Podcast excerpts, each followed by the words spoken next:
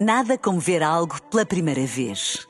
Porque às vezes, quando vemos e revemos, esquecemos-nos de como é bom descobrir o que é novo. Agora imagine que viu o mundo sempre como se fosse a primeira vez. Zais. Veja como se fosse a primeira vez. Na rádio, no digital, em podcast. Música para sentir, informação para decidir.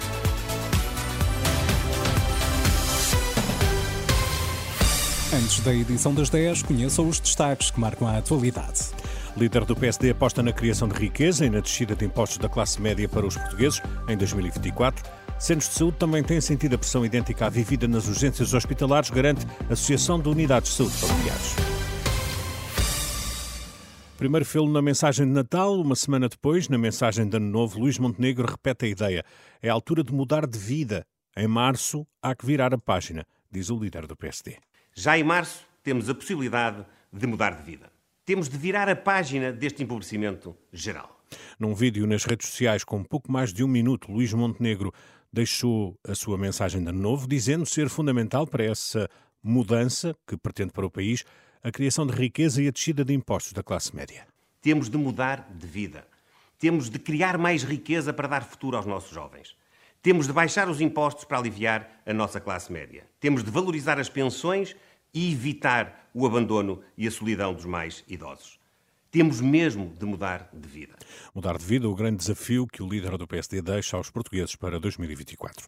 Não são só os hospitais a sentir pressão nas urgências, os centros de saúde também têm lidado com o problema. É o que garante à Renascença o vice-presidente da Associação de Unidades de Saúde Familiares, Diogo Urjais. A pressão, eh, obviamente, eh, é, é comum também. Eh, sabe-se por, por estudos, por cada recorrência à urgência, que os utentes vão a duas consultas de doença aguda dos casos primários. Por isso, eh, mantém-se, obviamente, a pressão também nos cuidados nos casos primários.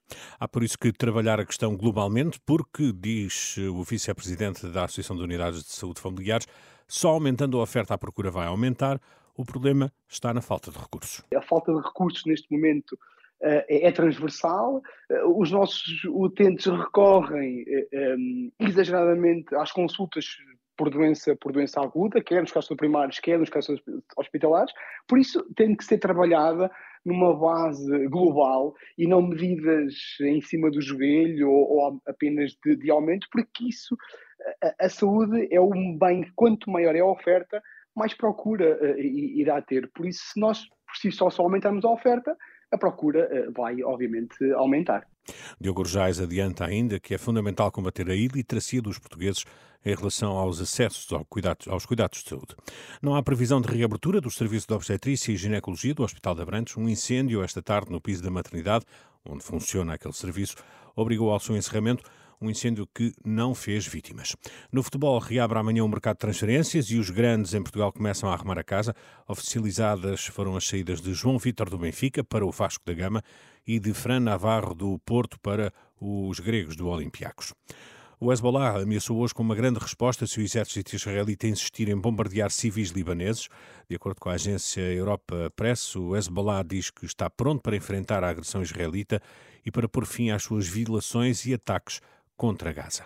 A fechar, a rainha da Dinamarca, Margarida II, que depois de 52 anos de reinado anunciou que vai abdicar do trono. O anúncio foi feito durante o discurso anual de Ano Novo, durante o qual a soberana disse que a saída irá acontecer já em janeiro, dia 14. O filho mais velho, o príncipe Frederico da Dinamarca, vai suceder-lhe. Nada como ver algo pela primeira vez. Porque às vezes, quando vemos e revemos, esquecemos-nos de como é bom descobrir o que é novo. Agora imagine que viu o mundo sempre como se fosse a primeira vez. Zais. Veja como se fosse a primeira vez.